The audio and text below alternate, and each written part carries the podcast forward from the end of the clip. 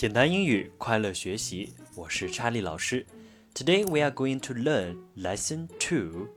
What color are trousers? 今天我们一起来学习第二课。What color are trousers? 首先，查理老师读一遍课文。Let's talk. Hi, Mom. We have a new uniform for this term.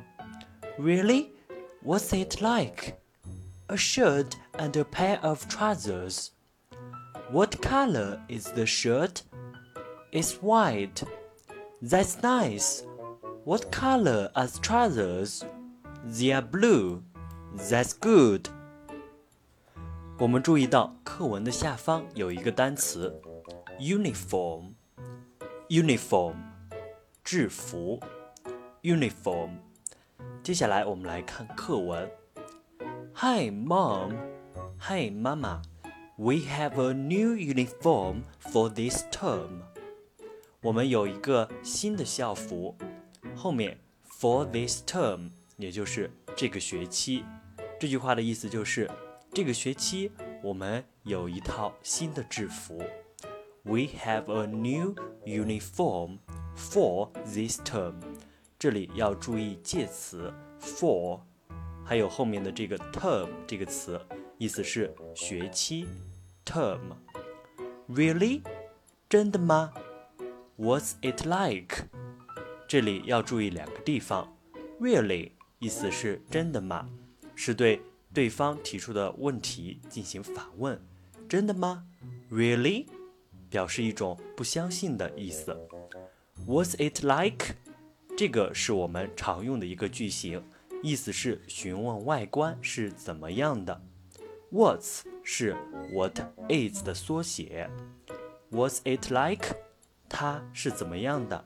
它看起来怎么样？A shirt and a pair of trousers。这里的 shirt 是衬衫的意思。后面的 a pair of 这是一个词组。A pair of 意思是一双一副。也指由两个部分构成的这个东西，比如说裤子后面的 trousers 就是由两个裤管组成的，所以呢前面也可以用 a pair of 来修饰，那我们就可以理解为一条裤子。A shirt and a pair of trousers 意思就是一件衬衫和一条裤子。What color is the shirt? 那件衬衫是什么颜色的？注意对颜色进行提问，疑问词 what 加上 color。What color is the shirt？衬衫是什么颜色的？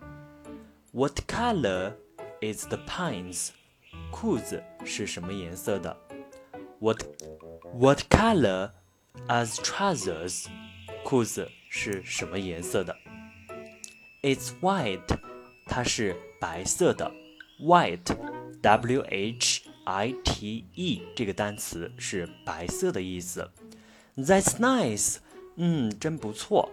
What color are the trousers？这里就说到我们的这个句型，What color 什么什么？What color 就是对事物的颜色进行提问。What color are the trousers？意思就是裤子是什么颜色的呢 ？They are blue，它们是绿色。注意这里的 trousers 是裤子的意思，它本身就是一个复数，常当做复数来使用。所以呢，你会发现下面的回答是 They are blue，它们是蓝色的。That's good，真好。接下来我们一起读一遍课文。Let's talk。Hi, Mom. We have a new uniform for this term. Really? What's it like? A shirt and a pair of trousers. What color is the shirt? It's white. That's nice. What color are the trousers? They are blue. That's good. 今天的课就到这里。See you next time.